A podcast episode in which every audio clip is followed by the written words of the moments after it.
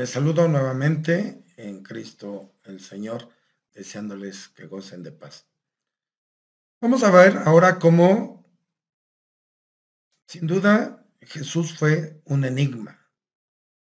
Jesús no se ha detenido mucho a hablar de sí mismo. Más bien nos habla con hechos, actuando de una manera tan sorprendente, enigmática y original. Que la comunidad cristiana posterior se verá obligada a la luz de la resurrección a utilizar diversos títulos que expresan lo mejor posible el misterio encerrado de Jesús. Ciertamente, Jesús no se ha designado nunca con ciertos títulos que más tarde le atribuyeron con razón las comunidades creyentes. Señor, Salvador, Hijo de Dios, Palabra de Dios, imagen del Padre, Dios. Tampoco es fácil saber si Jesús se ha definido a sí mismo con el título de Hijo de Hombre aunque muchos piensan así, apoyados en buenas razones. Más interesante es ver la actitud de Jesús ante el título de Mesías, Cristo.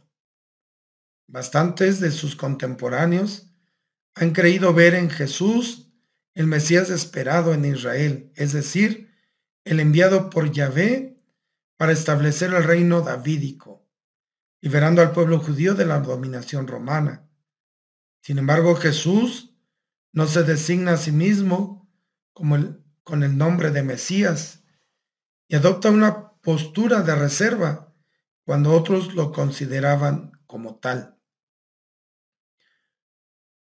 Sin embargo, no niega nunca ser el Mesías, pero tampoco acepta ese título indiscriminadamente. Marcos 8, 29, 33.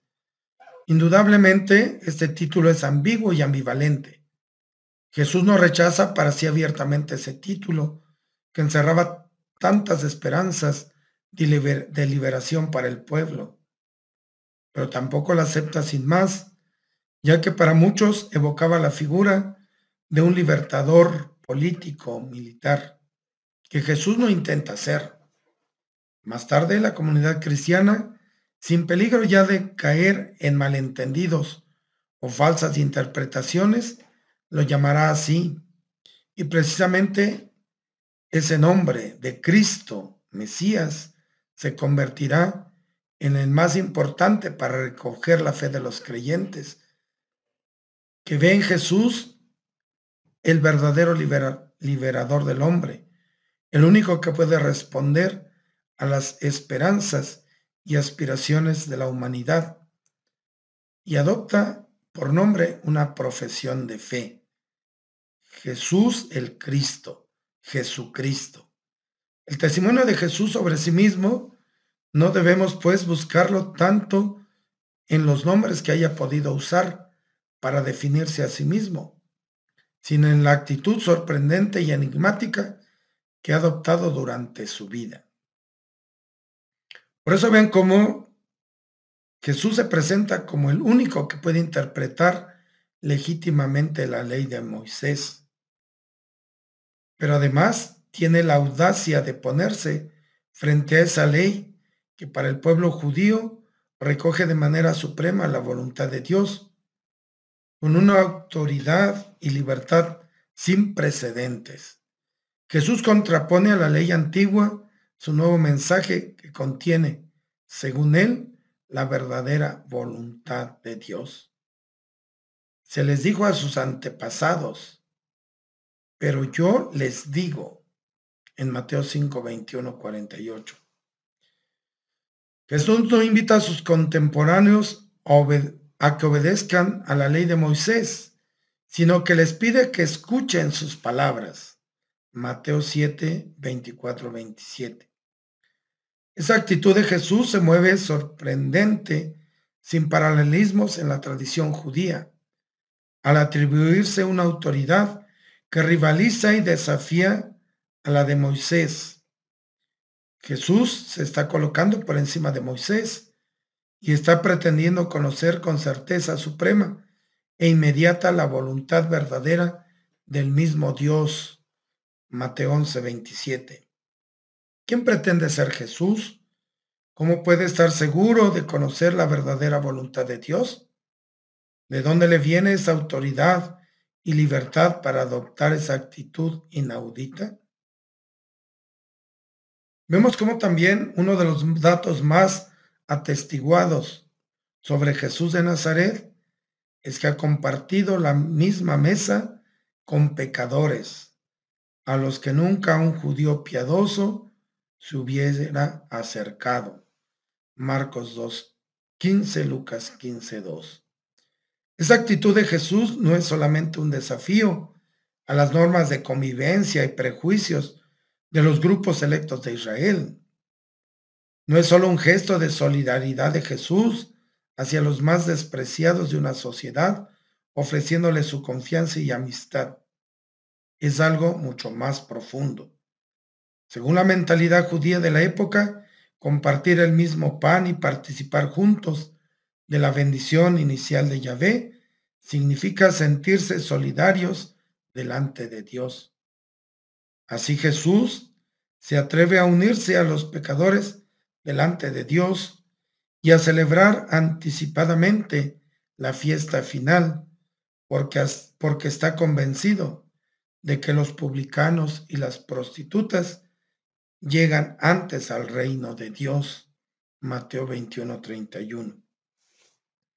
Además, Jesús ofrece el perdón de Dios a estos hombres y mujeres que según la teología oficial de la época deberían huir de él. Marcos 2, Lucas 7, 36, 50. Y lo hace de manera gratuita, sin exigir una penitencia previa, en la cual adopta una actitud sin precedentes en la historia judía. El mismo Bautista recibe a los pecadores, pero para hacer penitencia. Jesús lo recibe para, para concederles el perdón de Dios. Y cuando es criticado por la sociedad judía, Jesús justifica su actuación apelando a la conducta misma de Dios. Dios es amor y perdón. Si Él recibe a los pecadores y los perdona, es porque al obrar así, no hace sino actualizar el perdón de Dios a todo hombre perdido. Lucas 15. Con esta actitud Jesús no solo se pone en contra de la ley judía, sino que pasa a ocupar un lugar que según la convicción y la fe judía solo puede tener Dios. ¿Cómo puede estar seguro Jesús de que Dios actúa así con los pecadores? ¿Con qué derecho identifica su actuación con la de Dios? ¿Y cómo puede pretender enseñar a los hombres a través de su actuación cómo es Dios en realidad? De todos los judíos conocidos en la antigüedad, Jesús es el único que se atreve a afirmar que el tiempo de salvación ya ha llegado. De manera modesta, oculta y casi insignificante, pero con verdadera fuerza, el reinado de Dios en la vida del hombre se está abriendo camino ya ahora. Marcos 4, 30, 32. Mateo 13, 31, 33. Más concretamente, Jesús vive convencido de que con su actuación y su mensaje, él mismo está ya haciendo realidad la acción salvadora de Dios en medio de los hombres los que viven con Él están siendo testigos de algo único. Lucas 10, 23, 24, 14, 31, 32. Jesús cree en la victoria salvadora de Dios, no solo como una realidad futura final, sino como algo que comienza con Él, con sus gestos, con su mensaje. Con Él se ha asegurado ya la liberación del hombre pues Dios está actuando ya en medio de la vida. Lucas 11, 20, Mateo 12, 28. Esto significa que Jesús se considera un factor decisivo para la salvación del hombre. La suerte final de los hombres depende de la postura que adopte ante Él. Lucas 12, 8. ¿Pero por qué? ¿Cómo puede Jesús decir, quien quiera salvar su vida la perderá, pero quien pierda su vida por mí y por esta buena noticia la salvará? Marcos 8:35.